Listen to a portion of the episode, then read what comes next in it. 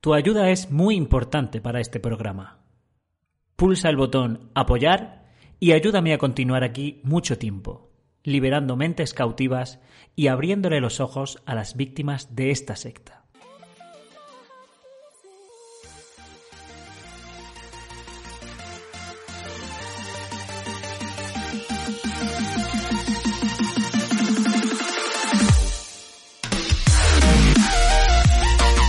Bueno chicos, os traigo una información eh, que no sé si habéis visto. Este vídeo lo, analicé en Twitch. Me iba a dar algo, me iba a dar algo. Eh, el enlace de Twitch lo- creo que debe estar en la descripción. Y lo estuvimos analizando, así que creo que así lo vio. Cata, ¿qué tal? Muchas gracias, muchas gracias. Ahora mismo necesito un poquito de... es que esto, esto a mí me mata. Esto a mí me mata. Estos momentos a mí me matan. Y perdonad, yo estaba sufriendo por vosotros, realmente. A mí me, me da igual. 93, bien, venga, poco a poco, poco a poco. Así que nada, agradeceros a todos los que estáis aquí. Vamos a ver un discurso importante de, la JW, JW, verás tú qué directo voy a dar. Y, y luego, después, vamos, eh, tengo un estreno que lo tengo dentro de. Lo tengo a las 10, me parece.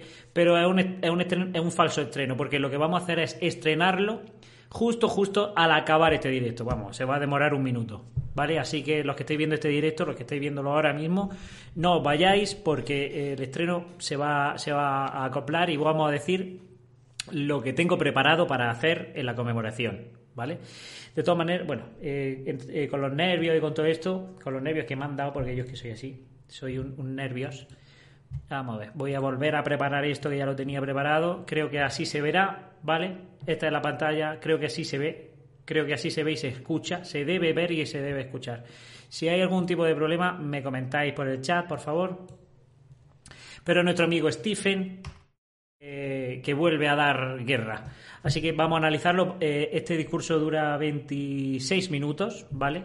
Eh, quería haberlo hecho editado, pero creo que no tiene pérdida nada de lo que dice en el discurso. Así que, eh, eh, digo, vamos a verlo entero y mientras lo vamos comentando.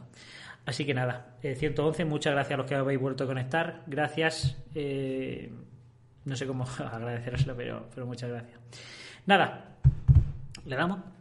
Yo estoy deseando darle. Vamos a ver. Sean todos bienvenidos. Invitaremos al hermano Robert Lucioni, ayudante del comité de publicación, a leernos el texto bíblico del día. Hoy es sábado 27 de marzo y el texto es Romanos capítulo 8 versículo 16. El Espíritu mismo da testimonio con nuestro espíritu de que somos hijos de Dios. Gracias, Robert.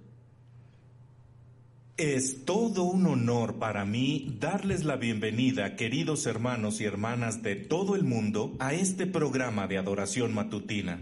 Hoy es un día muy especial para todos. Según el antiguo calendario judío, esta noche, después de la puesta del sol, comenzará el día 14 de Nisan y será el aniversario 1987 de la muerte de nuestro Señor Jesucristo. El 14 de Nisan del año 33, tomando en cuenta la voluntad de Jehová, Jesús estuvo dispuesto a entregar su vida humana perfecta. Bueno, eh, primer punto, ¿vale? Eh, estamos hablando de, según la voluntad de Jehová, efectivamente, Jesús no tenía poder de decisión. Este discurso, eh, ya digo, eh, lo analizamos en Twitch. Además que no, no solo que lo analizamos, sino que además digo varias blasfemias, porque me quedé un poco flipado, pero este, en este discurso también, ahora al volver a revisionarlo, porque yo soy masoca, eh, lo vi por primera vez en Twitch, lo volví a ver en casa, o sea, aquí en esta, en esta silla, en esta situación donde estoy, para tomar notas, para apuntar todo lo, lo importante y demás. Y, y ahora lo estoy volviendo a ver, o sea, esta, esta puede ser la tercera vez que lo vea. Y para, para contestar con, con propiedad, ¿no? Entonces estaba hablando que, que- Jesús estaba dispuesto a, a, a dar su vida. Y realmente mm, Jesús no tenía poder de decisión. En la Biblia se mencionan varios ejemplos donde Dios cambia de opinión eh, en cuestión de horas. Por ejemplo, pasó con Moisés, ¿no? Que el Mesías iba a morir estaba escrito desde hacía cientos de años atrás. Jesús podía cambiar de decisión. Ya que su padre lo había hecho antes, ¿no? Sin embargo, no tenía más remedio. Que estuviera dispuesto o no, no lo sabemos. Pero que estaba obligado y que no fue voluntario, sí. Eh, no, no tuvo elección. Seguimos. Lo hizo para rescatar a la humanidad del pecado que heredó de Adán, el primer ser humano. Seguramente todos han oído hablar de Adán y Eva, la primera pareja que hubo en la tierra. Cuando Dios hizo a Adán, le dio la oportunidad ¿Otra vez se oye con eco? ¿Me está diciendo? Dice Carol que se oye con eco, sí. No sé, decidme. de vivir para siempre. Eso es lo que quería para él. Ahora bien, Jehová le dejó claro que sólo podría vivir para siempre si seguía siendo obediente. Adán tenía que demostrar su obediencia siguiendo un mandato claro y muy sencillo, no comer de un árbol en particular. Lamentablemente, De nuevo el cuento de Adán y Eva. Eh, si quieres vivir, tienes que obedecer. Eh, eh, es la obligación de- del que ha nacido condenado por algo que no ha hecho, que, luego lo analizaremos más adelante. Un pecado que, que no has hecho te esclaviza. Y para que yo te rescate, o en este caso Jesús, o Dios, o, quien- o quien sea, tienes que hacerme caso porque si no el que te va a matar voy a ser yo. O sea, e- estás jodido de cualquier manera. Si quieres vivir, tienes que obedecer. Lo único que tienes que hacer es ser un esclavo mío y obedecer lo que yo te diga. Y aquí además menosprecian el árbol. No era un árbol al azar, ¿vale? Era el árbol del conocimiento. Tenían prohibido el conocimiento. Esto encierra otras cuestiones filosóficas en las que no vamos a entrar. Pero tratan al árbol como si fuera uno más del jardín sin ningún tipo de significado en este cuento. Y digo cuento porque la historia de Adán y Eva ya se está bajando ya de, esa historia ya hasta la Iglesia Católica y menos mal. Y eh, los testigos que lo defienden dirán que, bueno, sin nada más que con preguntarle en qué año fue, te van a decir, pues hace 6.000 años. O, eh, o- sí, hace 6.000 años, o sea, algo absolutamente absur- absurdo. Pero bueno, seguimos. Si, si dura 26 y llevamos un minuto. En Twitch también estuvimos hablando de que yo no puedo concentrarme en lo que está diciendo, o que es muy complicado concentrarse, porque es que no paras de mirarle la boca al pavo este es que no para de mirarle los, los- gestos, los morros que hace, y más una cámara enfocándolo a él solamente. Porque si está en una plataforma que lo ves desde lejos, yo que por ejemplo de lejos no veo nada, eh, como que más o menos te puede. Pero Sami, Sami Berroa, eh, era, ya eras patrocinadora, ¿no? si no me equivoco. Te te tenía por ahí, te tenía apuntada. Pero bueno, ahí ha saltado lo, de los miembros. Que por cierto, hay otro, otro nuevo miembro que, se ha hecho miembro hoy y lo tenía apuntado, pero con, con lo de los nervios no, no he podido. Así que discúlpame. Discúlpame y muchas gracias a los que apoyáis el canal. Gracias, de verdad. Eh, se me ha ido un poco el hilo. Ah, en Patreon, ¿ves? Si yo sabía que te tenía apuntado por algún sitio, no sabía si era aquí o en Patreon. Sí, es cierto. Así que nada, que digo que es, es im- impactante como menea la boca. Y a mí me, a mí me resulta muy hipnótico, la verdad, pero bueno. mente desobedeció.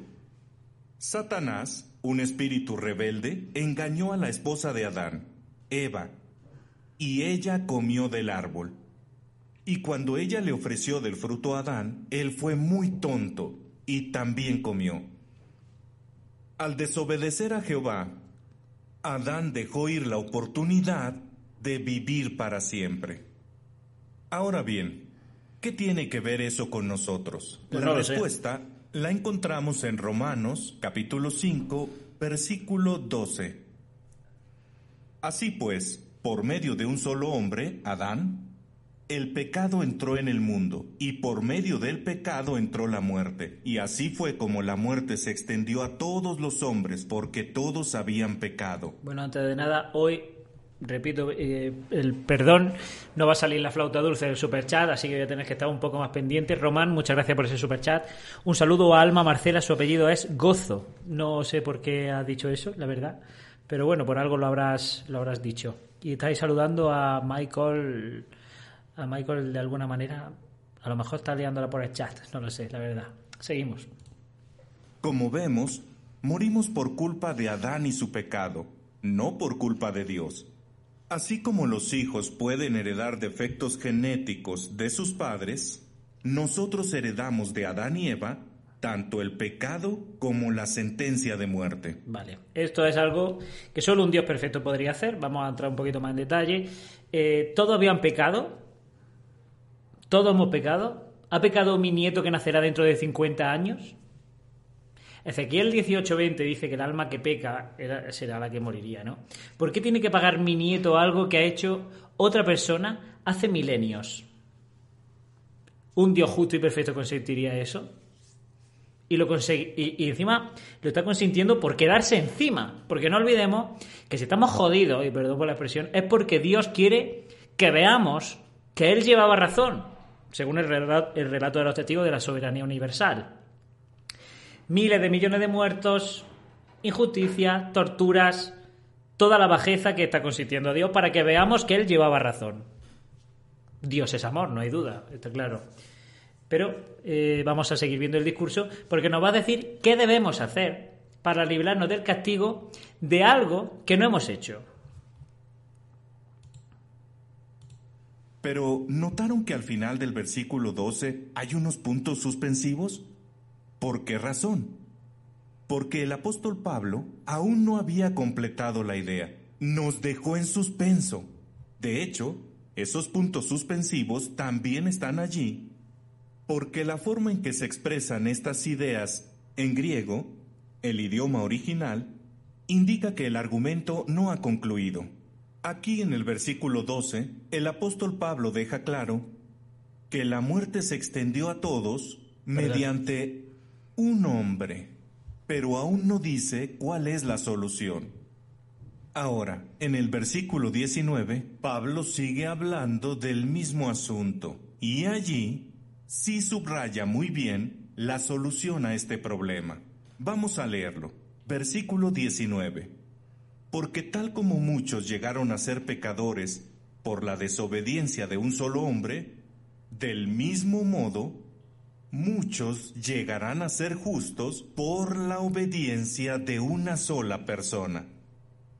Aquí queda claro que el sacrificio de Jesús es la solución.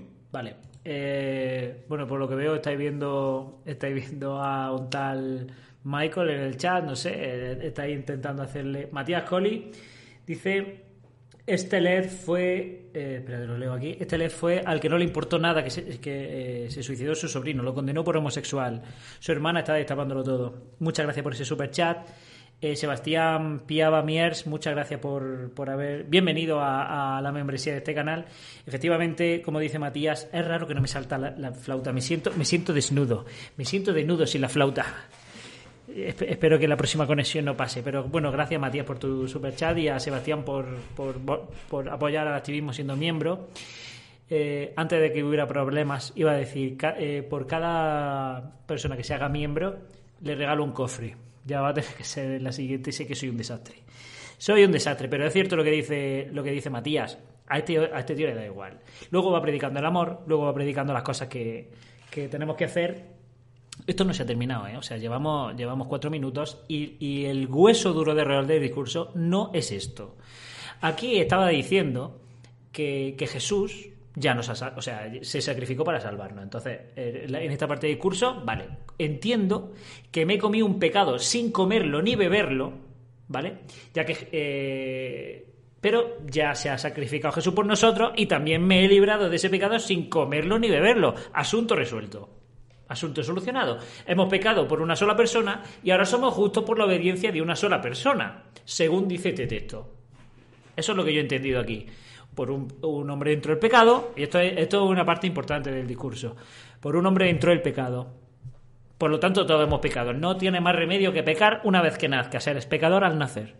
Pero Jesús nos salvó. Por lo tanto, ese pecado se anula. Eres salvo al nacer. Lo que pasa es que Jesús no te salva gratis. Jesús te va a pedir algo para salvarte. Para salvarte de una cosa que, que no has hecho o sea, y encima te está, te está ofreciendo un rescate que tampoco le ha pedido. Eh, dice, ¿por qué tiene ombligo Adán? Bien, bien pensado. Vamos a seguir viendo el discurso porque es que no tiene pérdida. Y muchas gracias a los 224, de verdad. Eh, eh, lo del fallo del directo me ha, me ha sentado como una... Me, duele físicamente el hígado, me duele físicamente el hígado, lo puedo jurar. Y, viendo y viendo cómo estáis en el chat, me, me no se me está quitando del todo porque ya, me, ya voy a estar de mala hostia toda la noche. A mí estos fallos me matan. Pero muchas gracias por, por vuestro apoyo. Vamos a seguir viendo el vídeo, ¿vale? Gracias a que Jesucristo entregó su vida, todos tenemos la oportunidad de vivir para siempre. Algunos esperan vivir eternamente en los cielos, pero la gran mayoría abriga la esperanza de disfrutar de salud perfecta en un hermoso paraíso en la tierra. Al fin y al cabo, ese era el propósito original de Dios para la tierra, ¿no es cierto? Y lo que Jehová se propone, siempre lo cumple. Ahora bien, el texto para hoy, Romanos 8:16, se refiere a quienes tienen la esperanza de vivir para siempre en los cielos y gobernar junto con Jesús en el reino mesiánico. Vamos a leerlo de nuevo. Romanos 8:16. El Espíritu mismo da testimonio con nuestro Espíritu de que somos hijos de Dios. Pero, ¿cómo le da testimonio el Espíritu Santo a una persona para que sepa que ha sido escogida para ir al cielo. El libro de Hechos nos ayuda a entender este punto. Si recordamos, en el capítulo 1 de Hechos, en los versículos 4 y 5, se narra que Jesús se apareció a sus discípulos unos días después de resucitar. A ver, Hechos, a ver quién recuerda esto de Hechos. En Hechos se dice que ascendió al cielo, se dicen varias cosas. Se dice que ascendió 40 días después de resucitar. ¿Vale? Eh, en otro dice que muchos días después. En Marcos y en Lucas entendemos que Jesús ascendió al día siguiente de resucitar. ¿Qué versión del cuento no tenemos que creer? En mi fumada de la Biblia, en los capítulos de la fumada de la Biblia, que no le gusta a todo el mundo, las cosas como son, hablo de esto. Jesús no paró de, eh, subir y bajar. Había un ascensor que iba del cielo del suelo al cielo Jesús se cansó, estaba haciendo barpis, al suelo y arriba, al suelo y arriba, porque es que esto es una contradicción. Y, hay gente que no le gusta eh, la, fumada de la Biblia precisamente porque cree, y aquí, bueno, es lo que siempre digo, me voy a pegar un tiro en el pie porque hay, muchas hay mucha gente que son creyentes dentro del canal. Pero Carlos, Carlos Sánchez Cid dice, testigos abusan de la gente como todas las religiones. Muchas gracias por ese super chat y por esa frase. Y es cierto, todas las religiones pasa, todas las religiones lo hacen. Eh, y lo que yo quería conseguir con, los capítulos de fumada de la Biblia era eso, que aunque tú creas en la Biblia, que puedes creer, y bueno, ahí está, pero para que veas todas las contradicciones que hay. Y esto es una. 40 días, al día siguiente, al, al cabo de algunos días, hay gente que es que eh, su, disonancia eh, cognitiva no lo deja eh, decir, vale, yo creo en la Biblia, creo en Jesús y yo no quiero escuchar más nada. Yo no quiero escuchar más nada. Esto es lo que hay y ya está. No, no me cuentes historias, yo no hay ninguna contradicción y si la hay es menor. No, no la es, no lo es. Así que, bueno, yo la verdad es que tengo que darle la razón a, mucho, a mucha gente que me dice que estoy estudiando más ahora la Biblia y a los testigos que antes. Y es cierto. Así que como, como, me, como me estoy repasando la Biblia de cabo a rabo, puedo deciros, y si lo habéis hecho vosotros, lo sabréis, que se contradice una no, 34 millones de veces. Vamos a seguir. Y les dijo que no se fueran de Jerusalén, que esperaran a que Jehová les diera un regalo, el Espíritu Santo. Y dicho y hecho, unos días más tarde, en Pentecostés, Jehová derramó su Espíritu Santo cuando unos 120 discípulos se encontraban en el cuarto superior de una casa, se llenaron de Espíritu Santo. Atención. Y sus. Atención al relato, o sea, el relato de, la lengua de fuego del Espíritu Santo. Se dio algo espectacular. ¿Qué fue? Vamos a verlo. Hechos 2, 2. De repente se oyó un ruido desde el cielo, como el de una fuerte ráfaga de viento y llenó toda la casa donde estaban sentados. Y vieron aparecer algo similar a lenguas de fuego que se fueron repartiendo y posando una sobre cada uno de ellos. Todos se llenaron de Espíritu Santo y comenzaron a hablar en diferentes idiomas, así como el Espíritu los capacitaba para hablar. Historia impresionante. Estos 120 discípulos fueron los primeros en ser ungidos con Espíritu Santo y en recibir la invitación para gobernar con Jesús en los cielos. Obviamente, aquello nunca se les iba a olvidar. Estaba clarísimo. Hombre, no había ninguna si se te, duda. si se te olvida, si se te olvida algo como eso, eh, ya es que se te olvida todo. O sea, yo no me, no me extraña que diga, no me acuerdo ni de lo que comí ayer. Pero lo de las lenguas de fuego y de que todo el mundo hablara en, eh, en lenguas, como con la Torre de Babel, Dios es que eh, una de las cosas que tiene es que le encanta hacer que la gente aprenda idiomas. O sea, Dios tenía su tenía complejo de profesor de idiomas y entonces cada milagro que hacía aprovechaba para, para sacar su, su lo que le gustaba, ¿no? Entonces decía, ¿qué idioma? Voy a inventarme idiomas porque soy Dios. O sea, puedo hacer lo que me dé la gana, soy Dios. Y de hecho, en ese momento, no lo dice la Biblia, pero tampoco podemos pensar que no fuera así, eh, se inventó 72 idiomas. Podía haberse inventado más y jodernos, y jodernos. Pero él decidió eh, que ese era el momento de, por ejemplo, eh, que surgiera el chino, ¿por qué no? ¿Por qué no? Y sus variantes. Y el catalán, ¿por qué no también? ¿Por qué no? Y el, y el euskera. Pues sí, eh, ahí lo decidió Dios. Dios eh, es amor y, y lo único que quiere es que aprendamos idiomas para el paraíso, que nos volvamos todos locos. Vamos a seguir. Es que este relato, eh, además que se ha quedado este con, una con un buen fotograma. su mente de que el Espíritu Santo había dado testimonio con su espíritu. Pero, ¿qué ocurrió a partir de entonces? ¿Las demás personas elegidas para ir al cielo se enteraron de una forma tan espectacular, parecida a la de los 120? La respuesta es no. Veamos un ejemplo. Leamos los versículos 37 y 38.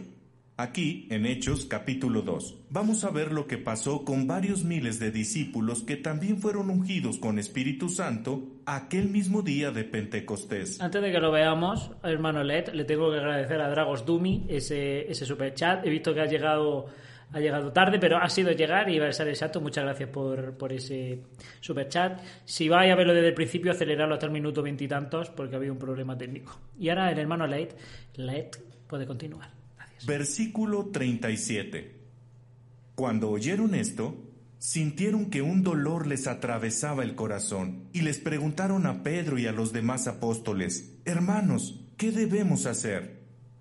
Pedro les dijo, Arrepiéntanse y que cada uno de ustedes se bautice en el nombre de Jesucristo, para que sus pecados sean perdonados, Ojo, ojo. y recibirán el regalo del Espíritu Santo. Aquí dice Dani que le han invitado a la conmemoración, pero no puede ir. Ya veremos si puede ir. Quédate hasta el final, porque cuando termine este, ahora que estamos más gente, cuando termine este directo, en el momento de concluir, voy a poner el estreno que tengo a las 10 para, para emitir, ¿vale?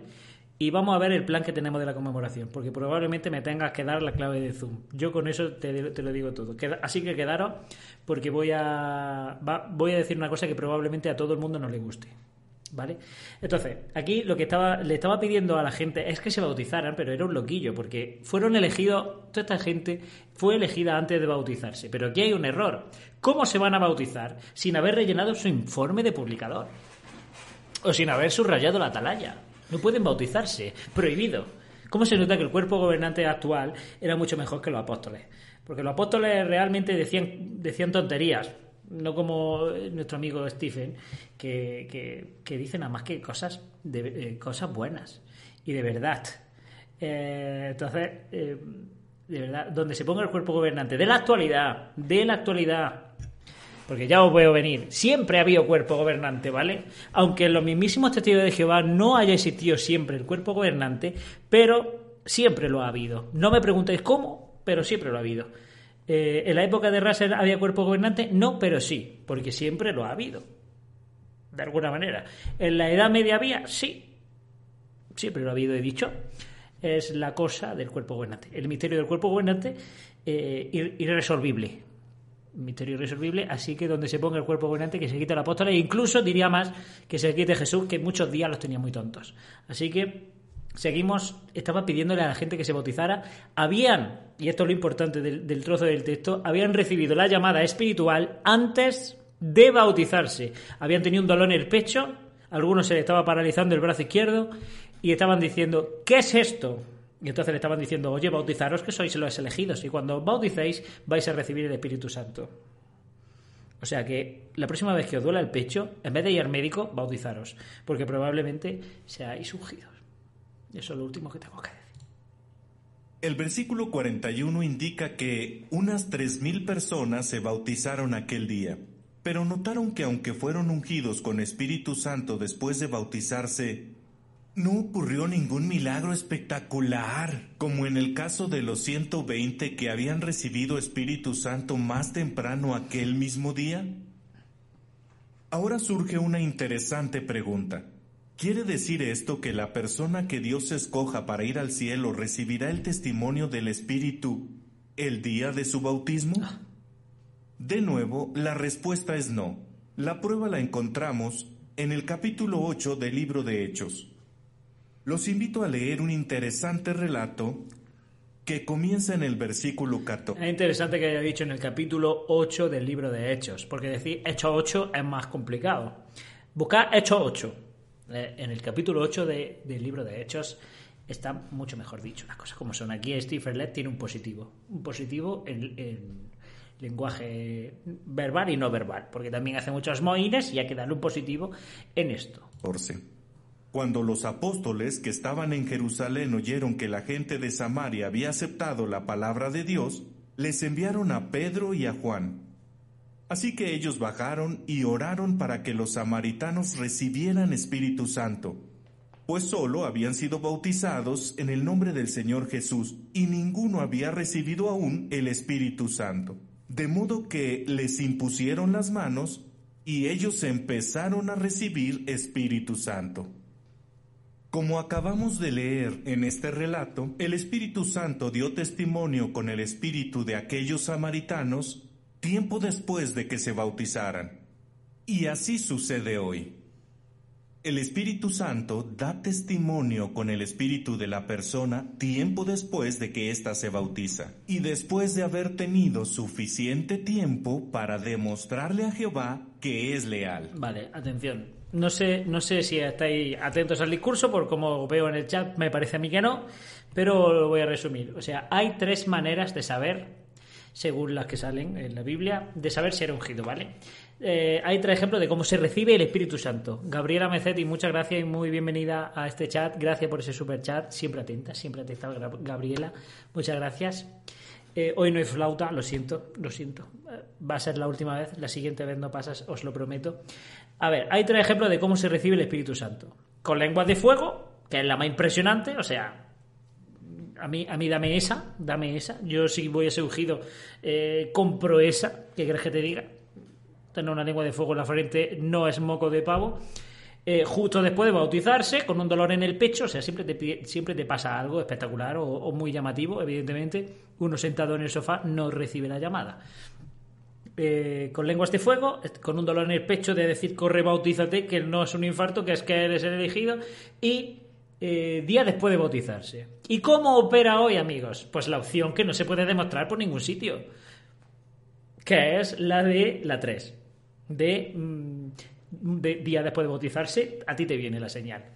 En la epístola de mis huevos morenos de, eh, 14, del 2 al 7, nos dice que, que en el siglo XX y, y el siglo XXI se recibiría así. O sea, ya está. Sea, re- se ha estado recibiendo de otras maneras, pero en esa epístola, escrita bajo, bajo una supervisión sacerdotal y angelical, nos habla de que en este siglo, en estos dos siglos, se recibía de la tercera manera y ya está. Pero se nos está escapando algo fundamental. Están hablando de que el Espíritu Santo interacciona con nuestro espíritu. Tenemos espíritu, nueva luz. Eso acaba de decir. Que los espíritus hacen como, como el, el cortejo de la mariposa, de la mariposa monarca. Los dos espíritus interactúan de una manera increíble y grácil. Y entonces, pues tú eres el seleccionado, ¿no? Sigues en el casting llama a tu madre y dile que, que, que avanzas al siguiente, al siguiente casting. Eres el elegido también. Tengo ganas de, de que pasen 100 años para ver en qué se parece la verdad que hoy es la verdad a la verdad que haya dentro de 100 años. Porque tiene pinta de que se va a parecer bastante poco. O sea, quiero decir, va a ser como diciendo, pero qué apóstatas paganos sois, ¿cómo habéis pensado eso? Quemados en la hoguera de, de la verdad. La verdad os divertirá. Venga, seguimos. Otra pregunta. ¿Cómo sabe alguien con absoluta certeza que se le ha elegido para ir al cielo? Lean conmigo Primera de Juan, capítulo 2. Atención, porque a ver aquí- si esto nos... Vale, vamos a leerlo. Aquí tenía preparado, eh, antes de los fallos, unos textos que de todas maneras voy a intentar sacar, ¿vale? Voy a intentar sacar para que los veáis. Eh, a ver, esta, eh, eh, lo que nos va a decir este texto. En principio no hay ninguna trampa. ayuda. Primera de Juan 2.20. Ustedes han recibido una unción que viene del Santo y todos ustedes tienen conocimiento. Tienen el conocimiento o la certeza de que han sido elegidos. Miren ahora el 27. Venga, seguimos. En cuanto a ustedes, la unción que recibieron de Él permanece en ustedes y no necesitan que nadie les esté enseñando. Pero la unción que viene de Él, que es verdadera y no es mentira, les está enseñando acerca de todas las cosas. Así que los ungidos no necesitan que nadie les confirme nada. Vale, en, esta, en estos textos, nuestro amigo Stephen, al cual le ha temblado la ceja, le ha temblado la ceja, eh, nos está hablando de, de qué tiene que sentir un ungido. Espérate, va- vamos a quitar esto. A ver dónde tengo ahora la foto. De la otra, aquí. La tengo que tener. Eh, estaba hablando de qué tiene que sentir un ungido. mm, tiene que estar muy seguro, ¿vale? Tiene que estar muy seguro por- eh, porque lo sabe todo. O sea, eh, el, texto decía eso, más o menos, más o menos. Vamos a ver. Vamos a ver cómo, cómo hago esto. Para que lo veáis. Lo tenía preparado con solo darle una tecla, pero al final. El texto que. El primero que ha leído es este. Hijitos. Este texto, el contexto habla del, de lo, del anticristo. De la llegada de, de gente que iba a ser de- eh, que iba a estar en- que iba a ser el anticristo y lo estaba advirtiendo. No tiene absolutamente nada que ver con la llamada del ungido y con qué tiene que sentir el ungido y, cuánto de seguro tiene que estar. Dice, hijitos, ya es el último tiempo, y según vosotros oísteis que el anticristo viene. Así ahora han surgido muchos anticristos. Por esto conocemos que es el último tiempo. Salieron de nosotros, pero no eran de nosotros, porque si hubiesen sido de nosotros, habrían, permanecido con nosotros. Pero salieron para que se manifestase que todos, que no todos son de nosotros. Pero vosotros tenéis la unción del santo y conocéis todas las cosas. Quiere decir, quiere decir que, al, que tú reconoces, que un, que un cristiano reconocería al anticristo. Eso es lo que quiere decir este texto. A ver, voy a poner el otro porque el, otro también tiene tela. No tiene nada que ver con, con la seguridad que tienes que tener para eh, de- del Espíritu Santo. Y el segundo texto. Y esta es la promesa que Él nos hizo, la vida eterna. Y os he escrito sobre eh, esto sobre los que os regañan. Pero la unción que vosotros recibisteis de Él permanece en vosotros y no tenéis necesidad de que nadie os enseñe, así como la unción misma os enseña todas las cosas y es verdadera y no es mentira, según ella os ha enseñado, permaneced en Él. O sea, no dejéis engañar por el anticristo, no dejéis engañar por la falsedad. No se parece esto en nada, y esto es la clave del discurso, y esta es la clave a donde yo quería llegar. No se parece en nada, no tiene nada que ver esto con que tú te sientas o no ungido. ¿Qué tiene que sentir un ungido para ser ungido? Pues según este texto, sacado de contexto, porque no tiene absolutamente nada que ver, está hablando de cómo reconocer al anticristo, no de cómo eh, asumir tú que tú eres eh, eh, un elegido, una especie de elegido. Es importante este texto, es importante cómo lo han sacado de contexto y quiero que os quedéis con esto porque es la clave. ¿Vale? Si algún testigo o alguna vez escucháis este texto no tiene absolutamente nada que ver, nada. Bético Crítico me pilló en directo, efectivamente. Aquí estamos. Así que leed el contexto, eso es muy importante porque los testigos son maestros en descontextualizar las cosas. Lo hacen perfectamente, porque lo llevan haciendo mucho tiempo. Y más con su Biblia hecha para ellos, hecha a medida para descontextualizar. Así que, bueno, no sé qué ha parecido esta, este, esta, sacada de contexto, pero no sé qué ha parecido. El discurso sigue, ¿eh? Si queda a la mitad. El Espíritu Santo de Jehová se lo ha dejado claro. Están segurísimos. Piénsenlo. El Espíritu Santo es la fuerza más poderosa de todo el universo. Jehová lo usó para crear el sol, la luna, las estrellas, para crear toda clase de vida que hay en el cielo y en la tierra. Y fue ese espíritu el que Jehová utilizó para transmitir su mensaje a quienes escribieron la Biblia. De hecho, en el universo nadie se comunica mejor que Jehová. Vale, punto. Antes de analizar el punto, Carlos Sánchez, muchísimas gracias por ese super chat. Dice, ellos meten la pata muchas veces, así que son falsos profetas y sus ungidos también. De hecho, bueno, son falsos profetas por definición. Porque es que los falsos profetas precisamente tienen la definición que le encaja a los testigos de Jehová. Eh, y aquí está hablando de que Jehová es el que mejor se comunica del universo. El que mejor se comunica del universo. Estamos jodidos porque se lleva de, sin oír una comunicación de Jehová tela marinera. De hecho, como dije en Twitch, en el, directo que se hizo, la última vez que se oyó algo parecido a Jehová fue en lo de este mi hijo el amado al que me ha aprobado. Y luego la cuarta además dice que no fue Jehová, que fue un ángel, porque a Jehová se le decastan por cualquier cosa las cuerdas vocales, no puede ni siquiera hablar, tiene que hablar un ángel por él. Así y esa fue la última. Pero sin embargo, es el que mejor se comunica del universo porque, porque, porque patata. Así que seguimos. Por lo tanto, cuando su Espíritu Santo da testimonio, el mensaje no va a ser, a lo mejor eres ungido, quién sabe. No va a dejar a la persona con la duda, preguntándose, ¿lo seré? No, el mensaje será claro, concreto, incuestionable a la persona no le quedará ninguna duda ni en su mente ni en su corazón. Vale, si Dios es el que mejor se comunica del universo y deja el mensaje tan claro a una persona eh, y no deja dudas, ¿cómo es que hay 4.200 religiones a día de hoy? A día de hoy, extintas, infinitas, incontables. Eh, no se puede ver cuántas religiones han muerto y han, nacido y han muerto con otros dioses, no solo con este, con otros. Si Dios es tan claro, tan conciso y, tan revelador, ¿por qué no nos deja claro que solo hay dos caminos, el suyo y, y nada más? Pregunta seria, ¿eh? Pregunta seria. De modo que si alguien se pregunta si es ungido o no, la respuesta es obvia. No lo es. Me quiero que veáis el tono disuasorio constante en este discurso. Este discurso está dirigido, por lo menos a mí me da la sensación, a la gente, a la, cada vez más creciente, eh, al, cada vez más creciente número de personas que participan en la emblema. Es increíble cómo cada vez crece más. Luego en el, en el vídeo que tengo programado para justo después de este directo, vamos a darle un poquito más de puntilla. Dura cuatro minutos, o sea, no os voy a entretener mucho.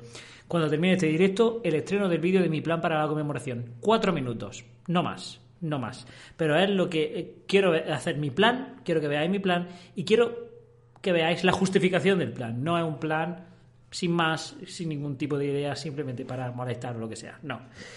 Eh, así que luego lo, veremos más, detenidamente. ¿Por qué están constantemente echando para atrás a la gente, diciéndole, por favor, no lo hagáis, no lo hagáis, no lo hagáis, si lo dudáis, no lo hagáis, no lo hagáis, que se nos llena el cielo, que se nos llena el cielo, que llevamos 34 mil millones de ungidos ya. Y por, subir, que están esperando morirse, que están esperando morirse y subir en el cielo, ¿cómo no lo sabemos?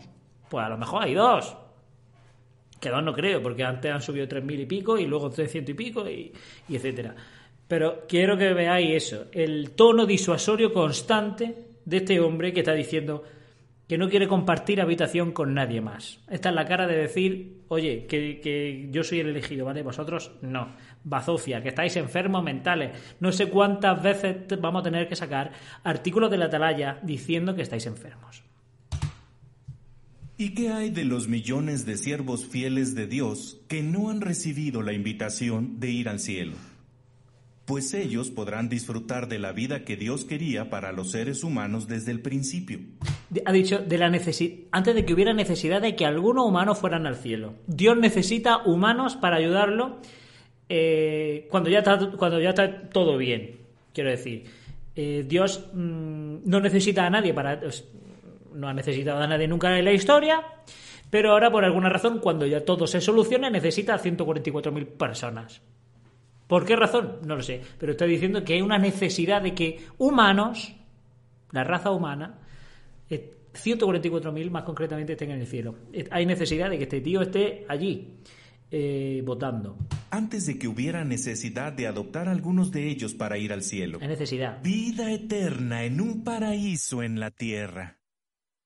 De hecho, unos versículos después de la cita para hoy, en Romanos 8:21, se dice lo siguiente sobre los seres humanos. La creación misma también será liberada de la esclavitud a la corrupción y tendrá la gloriosa libertad de los hijos de Dios. Sea que esperemos ir al cielo o vivir en la tierra, ¿Verdad que todos los siervos de Jehová del mundo esperamos con anhelo el cumplimiento de la maravillosa promesa de vivir para siempre? Y esta noche, después de la puesta del sol, cuando nos reunamos para celebrar la cena del Señor, va...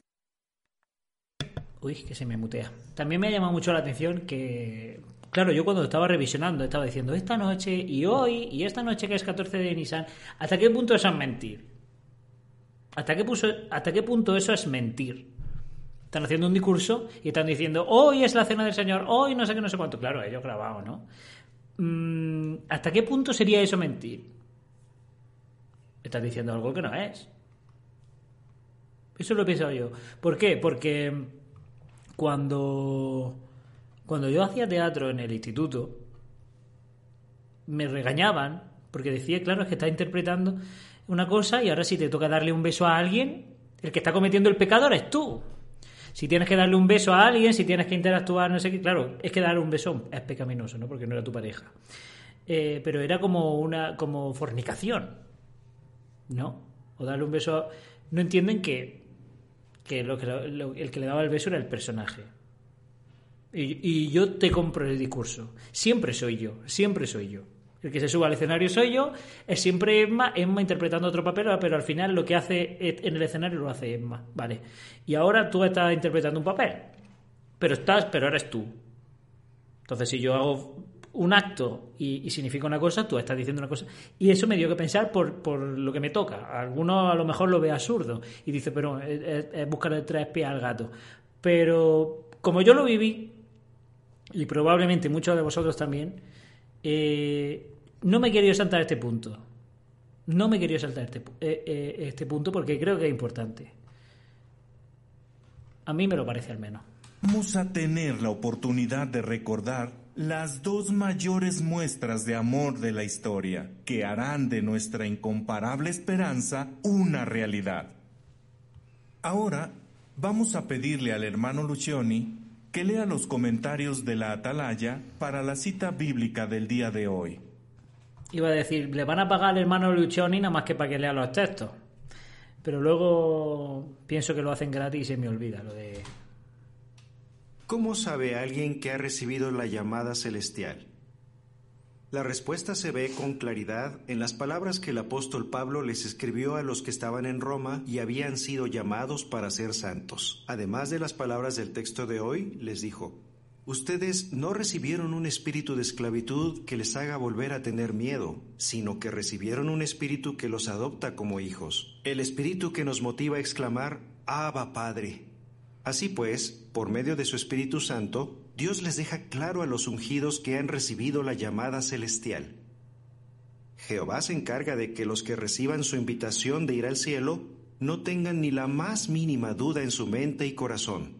Los ungidos no necesitan que nadie les confirme que son ungidos. Soy malo, ¿eh? Por el chat, estoy leyendo. Menos más que luego dejo los chats directos para, el que quiera volver a revisionar el, el directo lo pueda leer.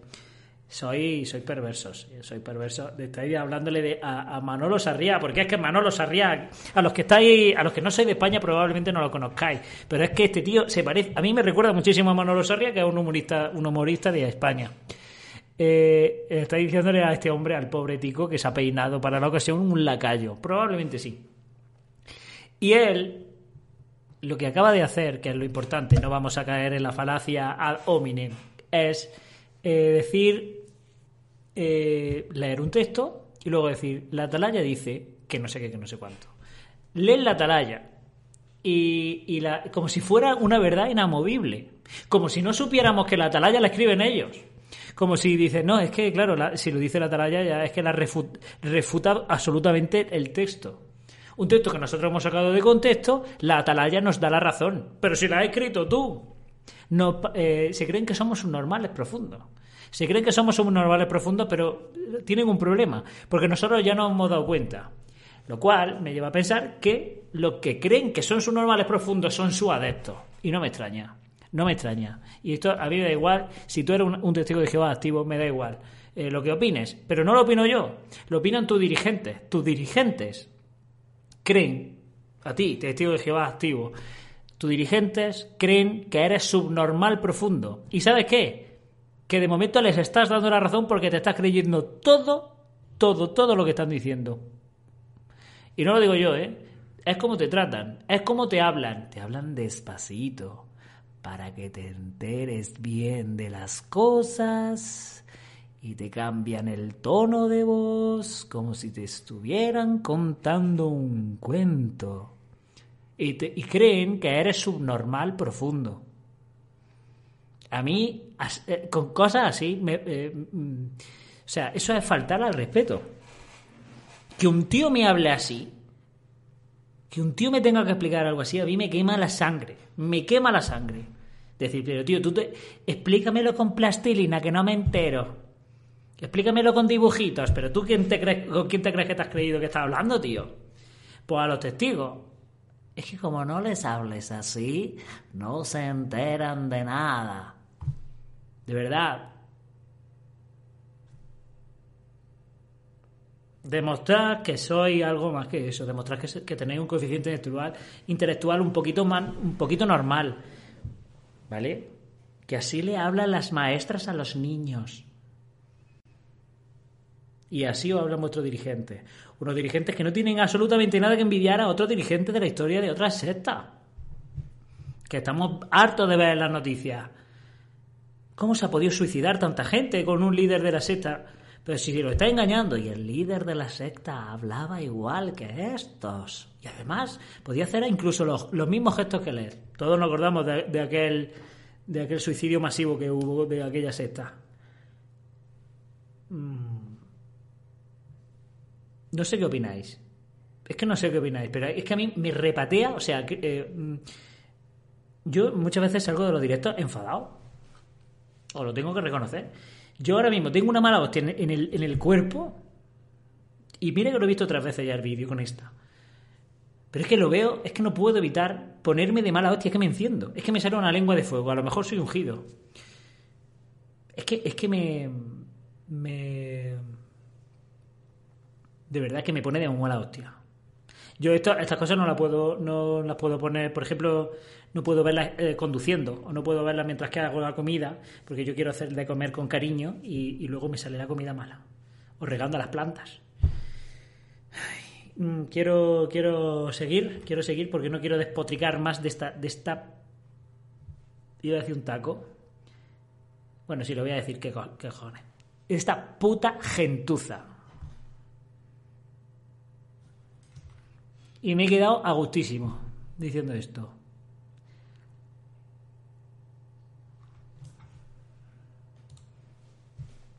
Gracias, Robert.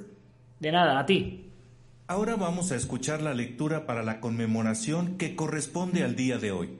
En Lucas 22 y Marcos 14 leeremos sobre cosas que ocurrieron el día 13 de Nisan. Ahora bien, algunas cosas que leeremos al final del capítulo 22 de Lucas ocurrieron después de la puesta del sol, el 14 de Nisan. Los versículos que vamos a estar leyendo aparecerán en su pantalla. Atención, ¿eh? Atención porque, porque lo que viene ahora va, es divertido. Lo que viene ahora va a ser divertido. Atención, por favor, ¿eh? Y si tengo macetas por cierto, que me estaba diciendo, pero si no tengo macetas, sí tengo, de plástico. Llegó el día de la fiesta de los panes sin levadura, en el que hay que ofrecer el sacrificio de la Pascua. Así que Jesús envió a Pedro y a Juan con estas instrucciones. Vayan y preparen la Pascua para que la comamos. Ellos le preguntaron, ¿Dónde quieres que la preparemos? Él les dijo, Miren, cuando entren en la ciudad, se encontrará con ustedes un hombre que lleva una vasija de barro con agua. Síganlo y entren en la casa en la que él entre. Y díganle al dueño de la casa, el maestro te dice, ¿dónde está el cuarto de invitados para que yo coma la Pascua con mis discípulos? Y ese hombre les mostrará en la parte alta una habitación grande amueblada. Preparen la Pascua allí. Ellos se fueron y lo encontraron todo tal como él les había dicho. Entonces hicieron los preparativos para la Pascua. Vale, perfecto. Eh, este hombre tenía el destino escrito. Jesús sabía que ese hombre estaba allí y si lo sabía es porque a ese hombre no le quedaba más remedio al de la vasija que estar allí. Estaba destinado a estar allí, al igual que Judas, que también tiene destino, que ahora lo veremos lo de, lo de el destino de Judas. A menos que este hombre estuviera a sueldo de Jesús, que Jesús se pegara una mano de limpiar esa mañana la estancia de la cena y dijera, bueno, voy a limpiar, y luego le dijera al hombre, oye, vamos a quedar bien, ¿vale? Toma, no creo, no creo que pasara eso. O sea, que, este, que Jesús está hablando del destino. Adivinó el futuro. Por lo tanto, el futuro estaba escrito. Y este hombre no tenía más remedio. ¿Cree? ¿Existe el destino? Ahora, ahora más adelante vamos a hablar de Judas, ¿vale? Pero Judas estaba sentenciado también a hacerlo eh, desde siglos atrás a traicionar a Jesús. Si no Judas, alguien, un traidor. Seguimos.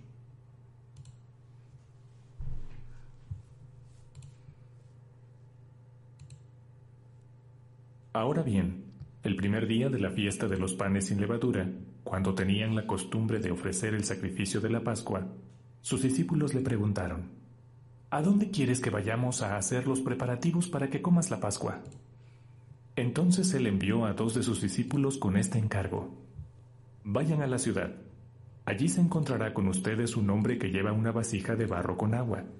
Síganlo, y donde sea que él entre, díganle al señor de la casa, el maestro dice, ¿Dónde está el cuarto de invitados para que yo coma la Pascua con mis discípulos? Y él les mostrará en la parte alta una habitación grande, amueblada y lista. Hagan allí los preparativos para nosotros. Los discípulos se fueron, entraron en la ciudad y lo encontraron todo tal como él les había dicho. Un momento. Entonces. Eh, vamos a ver. Tratará. ¿Qué, ¿Qué, ¿Te has tomado la medicación hoy o qué? Te voy a bloquear, hija. Es que, mira, mm, eh, has llamado muchas veces esta para ocultar al usuario, al usuario. Puede hacer un comentario. Yo no digo que no haga un comentario, pero es que ya, es que ya te pones cansina, tratará. Trata de no ser cansina. A la mierda, ya está. Mm, suficiente te tienen que aguantar ya en tu casa como para que te tengamos que aguantar nosotros aquí. Hicieron los preparativos para la Pascua.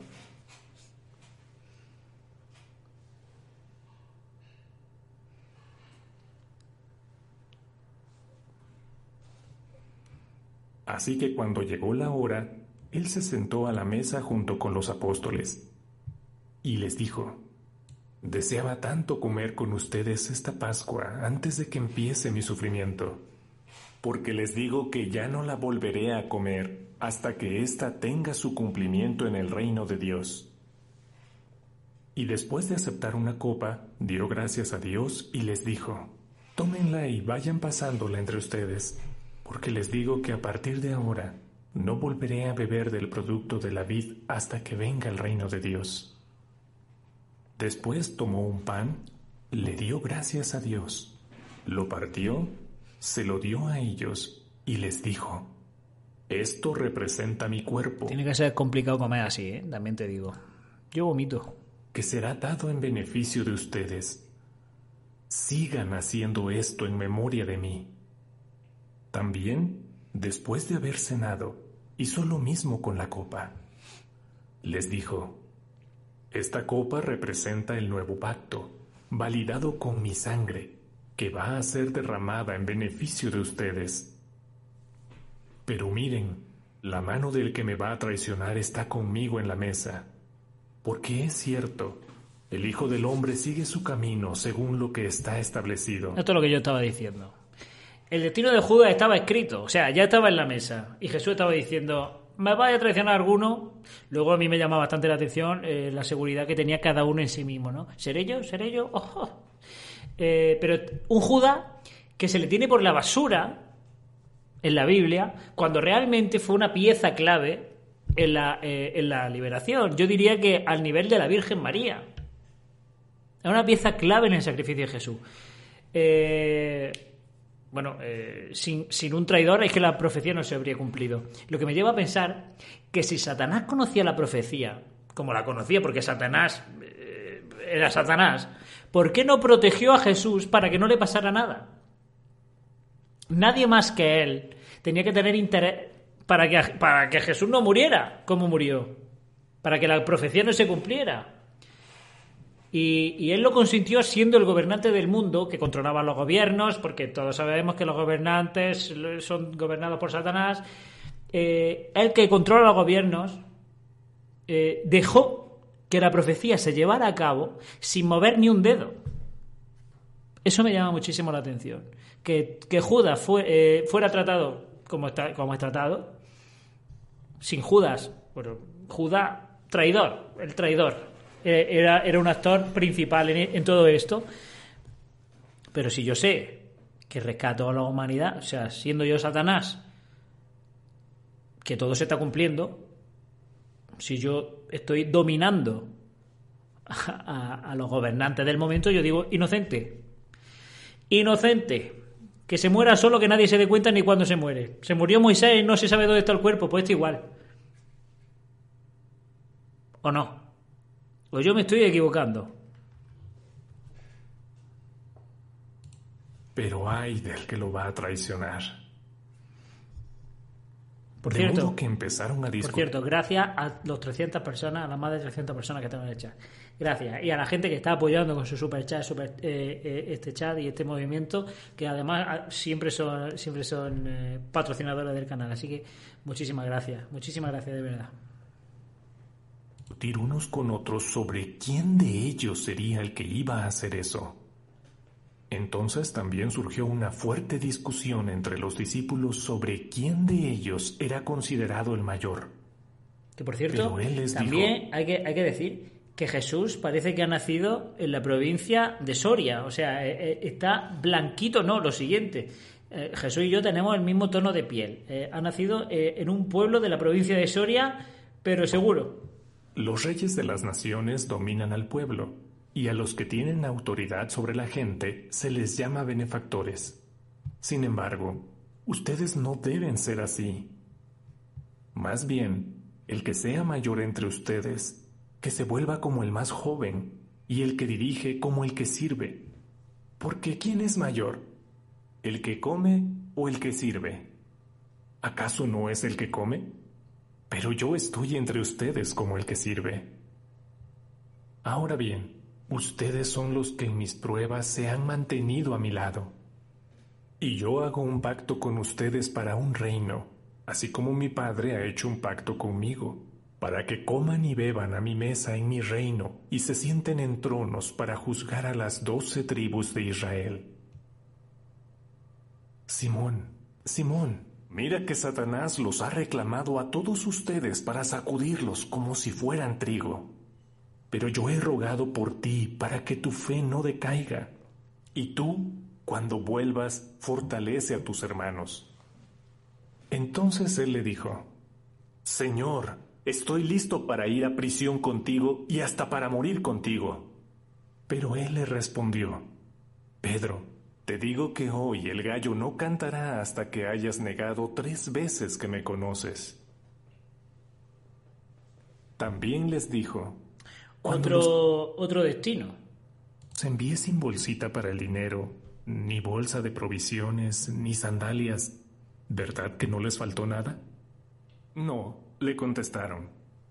Entonces él les dijo, pero ahora, el que tiene una bolsita para el dinero, que la lleve, y también una bolsa de provisiones. Una bolsa. Y el que no tiene espada, que venda su manto y compre una. Por... Jesús aquí estaba haciendo trapicheo, estaba claro. Aquí era el cártel de Jerusalén. Comprad espadas, dejad vuestro dinero y comprad espadas. No entiendo por qué. Porque luego saca la espada y, y le corta la oreja a alguien. ¿Qué, qué, qué va a hacer con la espada? Evidentemente, predicar, no.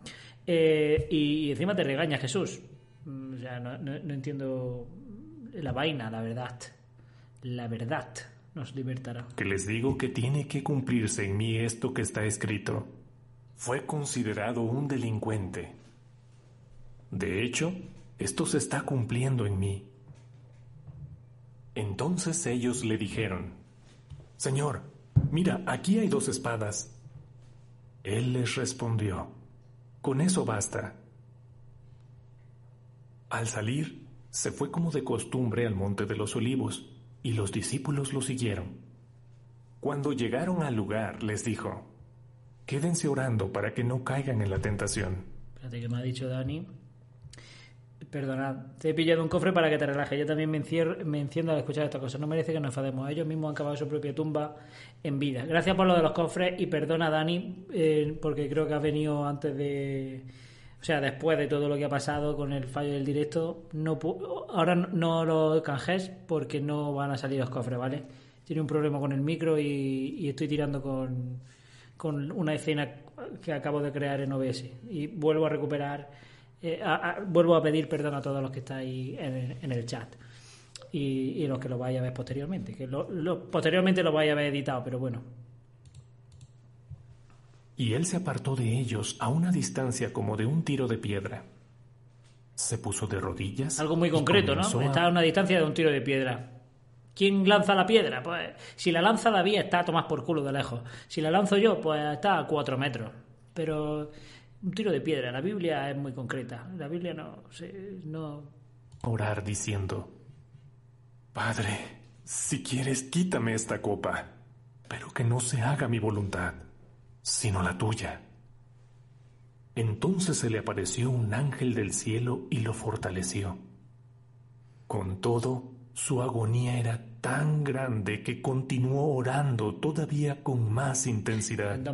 y su sudor se volvió eh, espérate un momento porque creo que creo que en dos minutos no es el estreno, ¿vale? El estreno eh, ahora mismo está el vídeo en oculto, creo. Perdonad. Es que esto es importante porque quiero que justamente sí, está en oculto, o sea, no se va a estrenar, ¿vale? Se va a estrenar justo al acabar este directo. Se va a acabar justo al estrenar, al estrenar, al acabar este directo. Entreno, directo, no sé qué, me lío, perdón. Como gotas de sangre que caían al suelo. Cuando se levantó después de orar, fue a donde estaban los discípulos y los encontró durmiendo, agotados por la tristeza. Les dijo, ¿por qué están durmiendo? Levántense y oren todo el tiempo para que no caigan en la tentación. Maldito seas. También es verdad que todavía... pedirle a los apóstoles que se han hinchado de vino que estén despiertos. Los apóstoles, si son personas, después de cenar irían a mear porque el vino da ganas de mear y luego sueño. Pues dan, dan otra cosa, serie de cosas, de ganas, pero entonces los apóstoles no irían al cielo. Encima fueron tres. No digo nada. Estaba hablando, apareció una multitud. Al frente iba uno de los doce, el que se llamaba Judas, y se acercó a Jesús para besarlo. Pero Jesús le dijo, Judas, ¿con un beso traicionas al Hijo del Hombre? Es curioso lo del beso de Judas, porque me parece interesante que un evento tan relevante como el beso de Judas, que ha trascendido el arte, el cine y demás, no se narre en todos los evangelios, ¿vale? Juan lo omite por completo, no sale el beso de Judas, algo tan relevante, a mí me llama la atención. Cuando los que estaban a su alrededor vieron lo que iba a pasar, Le preguntaron, Señor, ¿atacamos con la espada? Y uno de ellos atacó al esclavo del sumo sacerdote y le cortó la oreja derecha. Claro, estaba diciendo los discípulos, eh, usamos las espadas que hemos comprado. O sea, nos acaba de decir que dejáramos nuestra bolsa y que compráramos espadas. Eh, ¿Para cuándo la usamos? Eh, porque se va a acabar la noche, la noche ya se ha acabado y, no las hemos usado. Entonces, pues este angélico estaba deseando de desenvainar. no es su culpa. Ante esto, por cierto, Jesús perdón, dijo, perdón, antes de seguir, Matías Soto, muchas gracias por ese superchat. Nueva luz del hermano Morris, este año pasa pan y whisky. Eh, y lo mismo, a lo mejor hasta el pan se lo ahorra. Así que imagínate. Muchas gracias, Matías, por ese superchat. Ya basta. Y tocándole la oreja al esclavo, lo curó. Entonces Jesús les dijo a los sacerdotes principales, a los capitanes del templo y a los ancianos que habían ido allí a buscarlo. ¿Salieron con espadas y garrotes como si yo fuera un ladrón? Día tras día estuve con ustedes en el templo y no me pusieron las manos encima. Pero esta es la hora de ustedes y la hora en que gobierna la oscuridad.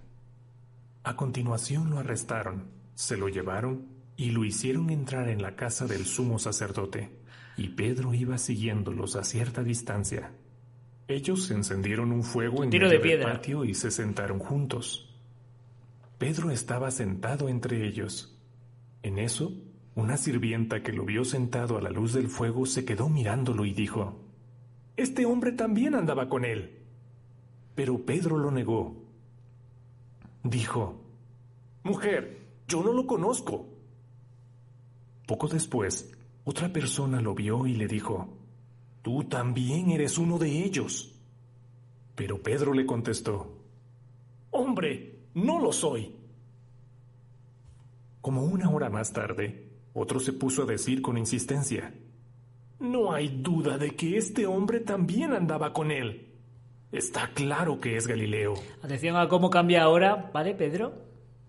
Eh, lo veis con su barba negra. Es que esto es un esto es una metamorfosis, no lo de los Power Rangers, ¿vale? O sea, está Pedro tiene 25 años aquí.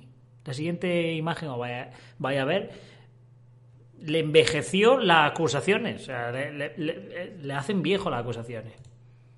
Pero Pedro le dijo, Hombre, no sé lo que dices. Al instante, mientras él todavía estaba hablando, un gallo cantó.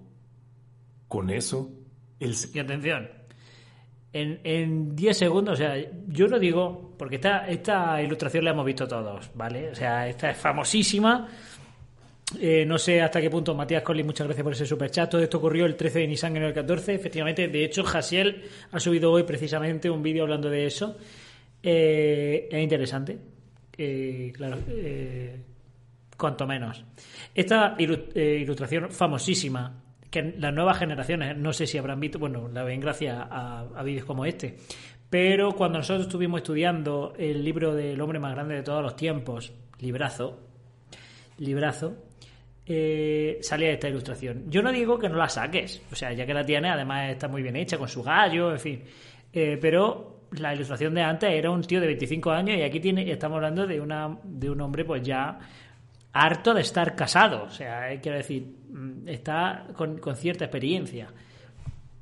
Eh, pero quiero que veáis la reflexión que, viene de aquí a 15 segundos. Porque aunque parezca que no, yo este vídeo me lo he preparado. Y este vídeo es eh, muy importante. Yo espero que estéis disfrutándolo y que estéis sacando cosas que os estén haciendo pensar. Ese es el objetivo. Ni más ni menos de este canal. Hacer pensar hacerte replantearte que aunque tú ya te hayas salido y, seas libre, pienses, piensa el por qué. Siempre está bien, siempre está bien. Y este vídeo tiene, tiene muchas cosas de esas. Lo que pasa es que ha sido un poco accidentado y al final pues eso distrae un poco eh, la atención. Pero dentro de 15 segundos va a haber otra reflexión importante acerca del destino. El Señor se volvió y miró a Pedro fijamente y Pedro recordó la declaración del Señor, quien le había dicho, antes de que un gallo cante hoy, tú negarás tres veces que me conoces. Y salió afuera y lloró amargamente. Vale. Estos textos que estábamos hablando. Eh, eh, habíamos dicho 15 segundos y 15 segundos han pasado. Que por cierto, en Twitch me dijeron, ¿dónde está Caleb? Una buena observación, una buena observación. Gracias a las 300, 312 personas que estamos. Caleb aquí tiene un póster con él, ¿vale? Estos textos están llenos de referencia al destino. ¿Por qué se sintió mal Pedro si estaba dicho que iba a hacer eso? ¿Hasta qué punto Pedro es responsable de hacer una cosa que no podía evitar? Llora amargamente por una cosa que Jesús le había dicho que pasaría. Si Pedro no lo hubiera negado, lloraría también por no cumplir lo que Cristo... Uy, ha pasado algo y no me he dado cuenta. Pero gracias por... Gracias. Creo que ha sido un seguimiento en Twitch. Porque como estoy con la, con la escena de Twitch, eh, de emergencia, creo que ha sido en Twitch. Gracias por ese seguimiento en Twitch. Eh, si Pedro no lo hubiera negado, lloraría también por no cumplir lo que Cristo había dicho que pasaría. El papel de Pedro era, era de eh, era era una mierda. O sea, no quiero usar malas palabras, pero era un, ahora ser Pedro ahí. Tú no quieres ser Pedro, ¿vale? Porque era una marioneta, pero con sentimiento una crueldad solo al alcance de un Dios perfecto como Jehová. Hagas lo que hagas, estás jodido. Si niegas a Jesús, lloras amargamente. Además, la expresión amargamente nos pesa a todos cada vez que leemos ese relato, ¿no? Eh, porque es muy gráfico. Y lloró amargamente. Además, los discursos de los testigos se explayan diciendo lo de amargamente. Y tuvo que serlo, ¿por qué no? Pero es que si no lo hubiera negado, o sea, no tenía más remedio, estaba, estaba claro que estaba predestinado a hacerlo. Pero si él hubiera tenido eh, la opción de cambiar, por, por, lo tanto, los que creen que existe un destino, aquí tenéis un punto a favor, al igual que los de Judas, al igual que el hombre de la tinaja. Si no lo hubiera hecho, hubiera contradecido al mismo Jesús. Y, también estaría jodido. Quiero que penséis en esto, ¿vale? ¿Habla la Biblia de un destino aquí? Yo creo que sí.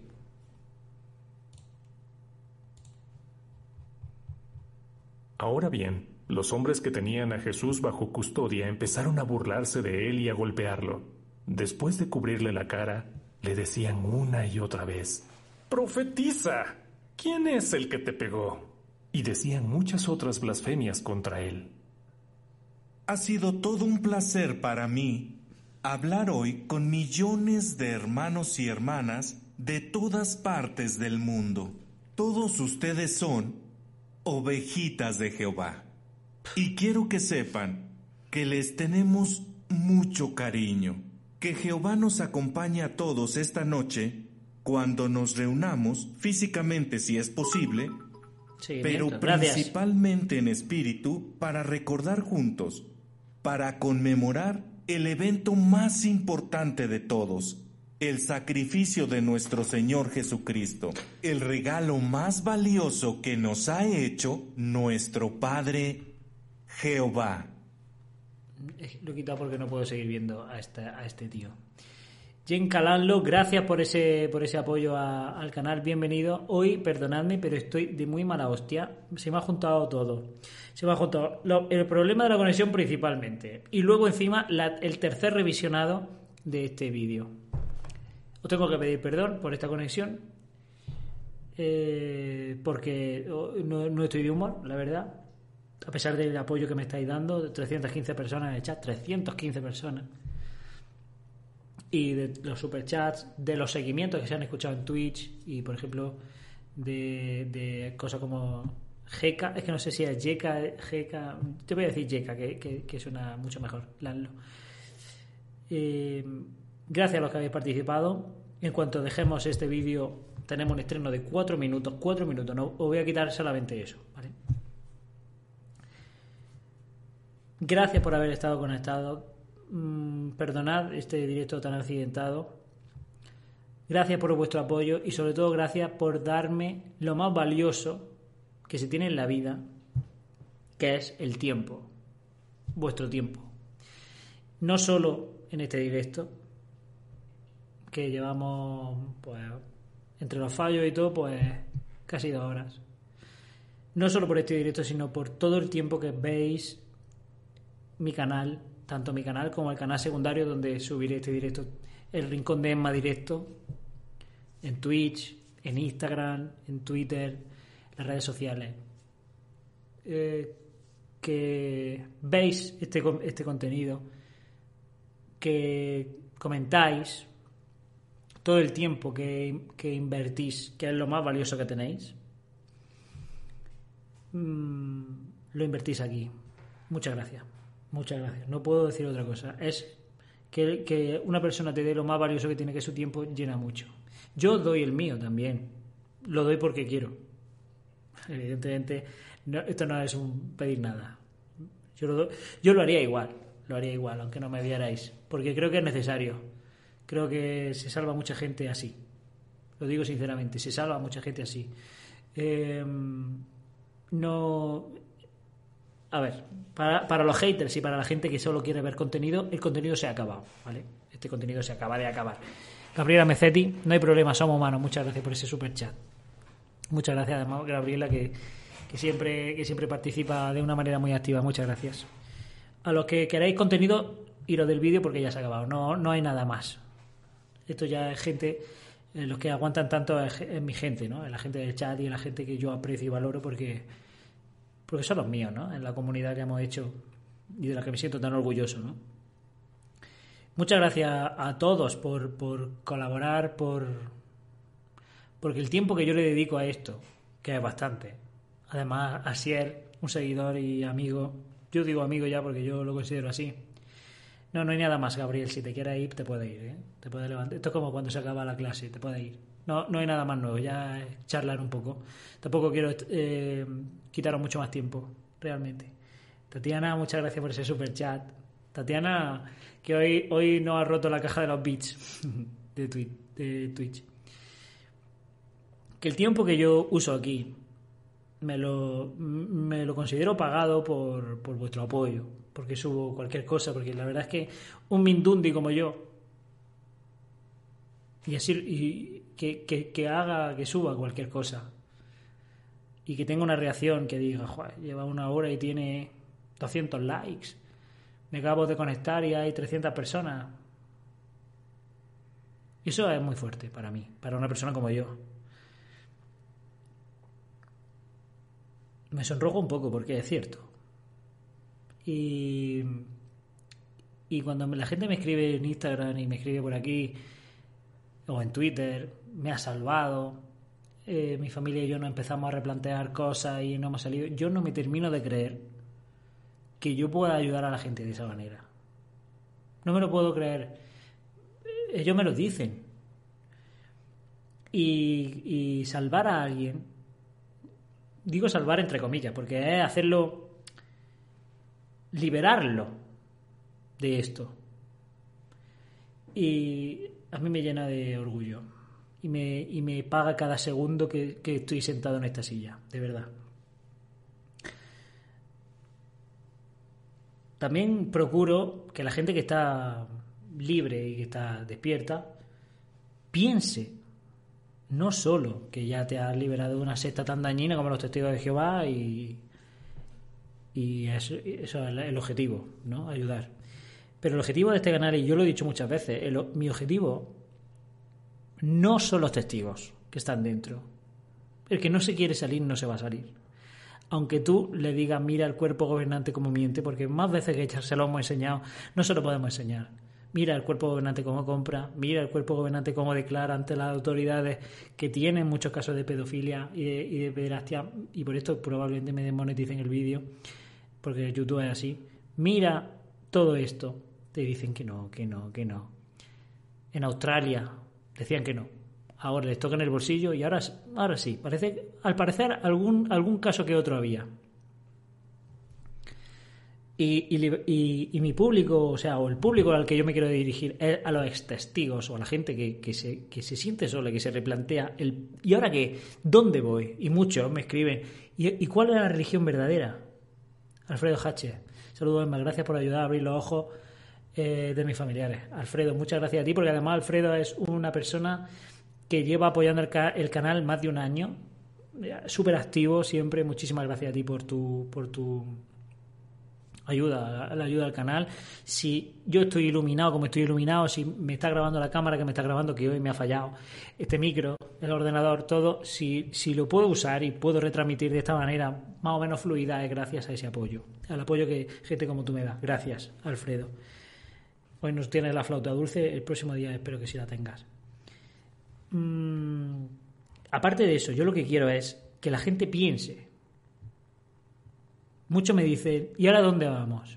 ¿Cuál es la religión verdadera? ¿Qué hago ahora? ¿Dónde voy? ¿Quién me dice lo que tengo que hacer? Esa gente son esclavos. Están deseando que alguien les diga dónde ir. Qué pena. Es un perro domesticado, un perro que ha nacido en una casa, o un perro o cualquier bicho salvaje, ¿no? Que nace eh, domesticado y ahora tú lo sueltas en la selva, que es la realidad, y no sabe cazar. Necesita que alguien lo alimente, necesita, necesita la ayuda de alguien, no sabe dónde, dónde meterse, no sabe moverse. Un pájaro que ha estado siempre en la jaula.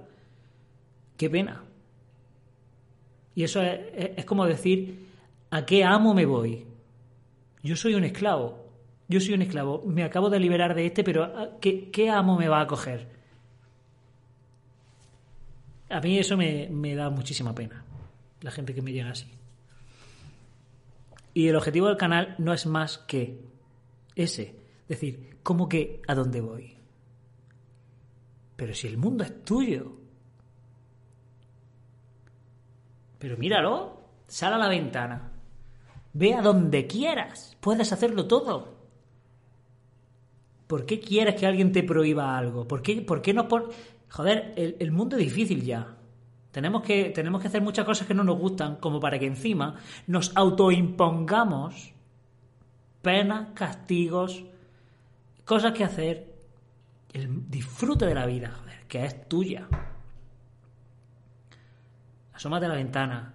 Si quieres ir para arriba, ve para arriba. Si quieres ir para abajo, ve para abajo. Haz lo que quieras. Que no tienes amos, que no tienes, que no, que no eres un esclavo. Eso es lo que yo quiero que la gente entienda y que la religión en general, y cada uno tendrá la suya, y la respeto, si tú quieres eh, tener una religión, tenla, pero porque tú quieras. Que, nadie te que no te la haya impuesto nadie. Que nadie te haya dicho lo que pensar. Y, esto se, extrapola a todo. A la, a la religión, a la política, a, a los paradigmas de la vida, que está lleno de paradigmas la vida. Esto es así. ¿Por qué? Esta ley. Es que esta ley está hecha por esto. Pero bueno, y, pero está hecha la ley. Pero la ley la habrá hecho un hombre. No, es que claro, yo nací y ya estaba la ley, pues imagínate. Las leyes se pueden cambiar, las normas se pueden cambiar. Las leyes y las normas las ha hecho personas como tú y como yo. Cámbialas. Y si no te convence y puedes elegir, vete. A eso es lo que quiero con este canal. Que pienses. Que pienses. Y que no pasa nada por equivocarse que yo he cambiado de opinión 30 veces y que yo he estado equivocado 30 millones de veces. 30 millones de veces. Y las que me queden. Hay muchas cosas que pienso hoy día en las que puedo estar equivocado. Y probablemente lo esté. Y si estoy equivocado, no pasa nada por echar un paso atrás y decir, joder, estoy equivocado. Eso te va a engrandecer como persona. Te va a hacer, te va a hacer crecer, te va a hacer madurar y te va a hacer mejor. Mejor que enrocarte en tu error y decir, bueno, eso es una falacia a fondo perdido. Ya llevo mucho tiempo invertido aquí como para ahora tener que echar para atrás y reconocer que me he equivocado. Me compensa eh, eh, seguir, aunque sepa que estoy equivocado, que reconocerlo. No te puede compensar eso jamás. Rodas Alaska, he escuchado tu mejor palabra. Muchas gracias por ese super chat. Así que disfrutad de la vida, porque la vida está para disfrutarla. Que nadie os corte las alas que tenéis, que las tenéis. Y que nadie os quite eso. No sois esclavos, no sois siervos. Tenemos ya bastante, bastante, bastante mm, esposas y tenemos obligaciones y tenemos cosas que no podemos eludir. Pero las que podamos eludir, no nos las autoimpongamos, por favor. Me he emocionado un poco diciendo esto porque es la realidad. Eh, lo digo como lo pienso y he sido súper sincero con vosotros. Eh, y de nuevo agradeceros vuestra vuestra atención, ¿vale? Ra, muchas gracias por ese super chat. Me encanta ese sticker. Me encanta ese sticker, muchas gracias. Voy a terminar este directo, ¿vale? Y voy a poner el estreno inmediato de mis planes para la conmemoración. Para que lo veáis. Eh, ya digo, a algunos les parecerá bien o a otros mal. Es mi punto de vista, ¿vale? Espero que lo veáis. Si no lo podéis ver ahora, por cualquier cosa, porque tengáis que iros, iros, porque esto lo voy a dejar, eh, ese vídeo. Probablemente lo quite cuando acabe la conmemoración, porque entonces ya no tendrá sentido, ¿vale? Aquí diría muchas gracias a mis patrocinadores y tendría la foto preparada de los patrocinadores, pero con el fallo de emisión no, no se puede, así que lo siento muchísimo. Gracias a todos por estar ahí. Espero que os haya gustado, espero que hayáis aprendido, espero que hayáis pensado y que os haya entretenido sobre todo, ¿vale? Y que os haya ayudado, que es el objetivo. Gracias a todos. Nos vemos. Cuidaros mucho.